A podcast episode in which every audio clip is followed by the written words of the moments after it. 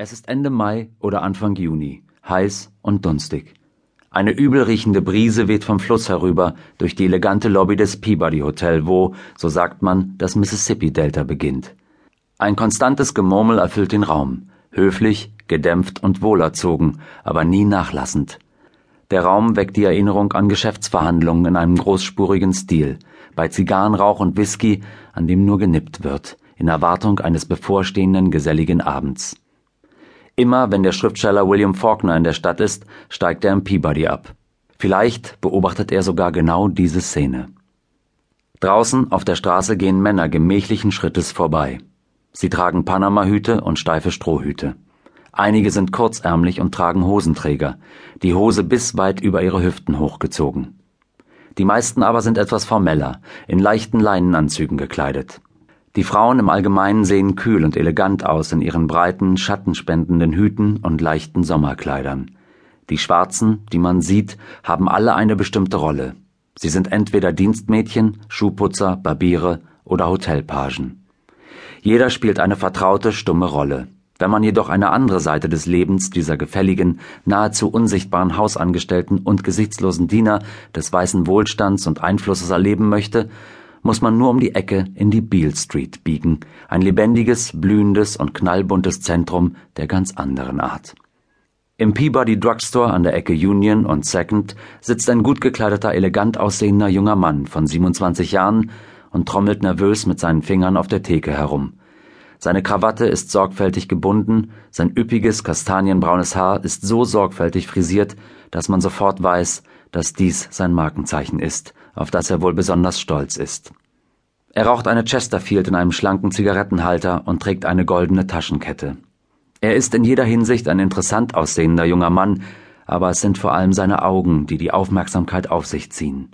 Tief liegend unter markanten Brauen sind sie weder klein noch liegen sie besonders nahe beieinander, erwecken auf einem Foto den Eindruck, als ob ihr Besitzer schielen würde, in Wirklichkeit aber blicken sie direkt in deine Seele.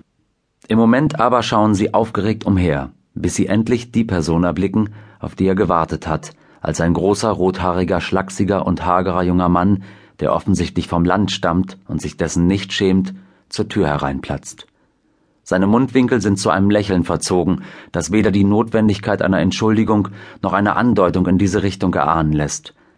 Sein bunt gemustertes Hemd steht im krassen Gegensatz zu der Eleganz des zuerst Angekommenen, den er offensichtlich nicht kennt, aber mit einer ausladenden Handbewegung, einer ansteckenden Jovialität und schließlich einem Schlag auf den Rücken und einem durchdringenden Die Jaw begrüßt. Der Neuankömmling Dewey Phillips ist 24 Jahre alt und mit seiner eigenen Show auf WHBQ, mit der er vom Galloso Hotel aus direkt die Straße hoch auf Sendung geht, bereits eine Radioberühmtheit. Er sendet jeden Werktag von 22 Uhr bis Mitternacht und Samstag bis 1 Uhr morgens während er gleichzeitig seinem Job in der Plattenabteilung bei W.T. Grants auf der South Main nachgeht. Die Musik, die er spielt, gehört mit zur besten volkstümlichen amerikanischen Musik, die je aufgenommen wurde. Im Laufe eines 15-minütigen Ausschnitts kann man den neuesten Hit von Muddy Waters hören, eine Gospelnummer von den Soulstirrers mit ihrem großartigen Sänger Arch A. Harris, Larry Darnells For You My Love und auch Wynoni Harris Good Rockin' Tonight, Boogies, Blues and Spirituals, wie der Memphis Commercial Appeal in einem seitenfüllenden Bericht schreibt.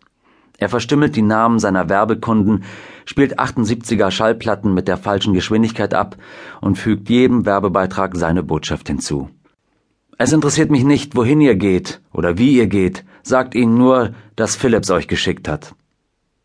Erst kürzlich wurde einer seiner Zuhörer in die Notaufnahme des Krankenhauses eingeliefert und verkündete dem verblüfften Personal, dass Phillips ihn geschickt habe. Wahrscheinlich hat er die beliebteste Radioshow in ganz Memphis. So wie die Geschmäcker nun mal sind und so unvorhersehbar und unkonventionell wie die Gesellschaft nach dem Ende des Kriegs geworden war, gibt es nur eins, was wirklich verblüffend an seinem Erfolg ist. Die Musik, die er spielt und die Zuhörer, die er erreicht, sind fast ausschließlich schwarz. Aus diesem Grund wollte ihn Sam Phillips unbedingt treffen. Neben der Übereinstimmung ihrer Namen verbindet die beiden scheinbar grundverschiedenen jungen Männer auch eine Übereinstimmung hinsichtlich ihrer Vorhaben. Vor gerade mal sechs Monaten eröffnete Sam Phillips mit Unterstützung von Marion Keisker, einer herausragenden Radioberühmtheit in Memphis und bestens bekannt durch ihre Kitty Kelly Show auf WREC, sein eigenes Studio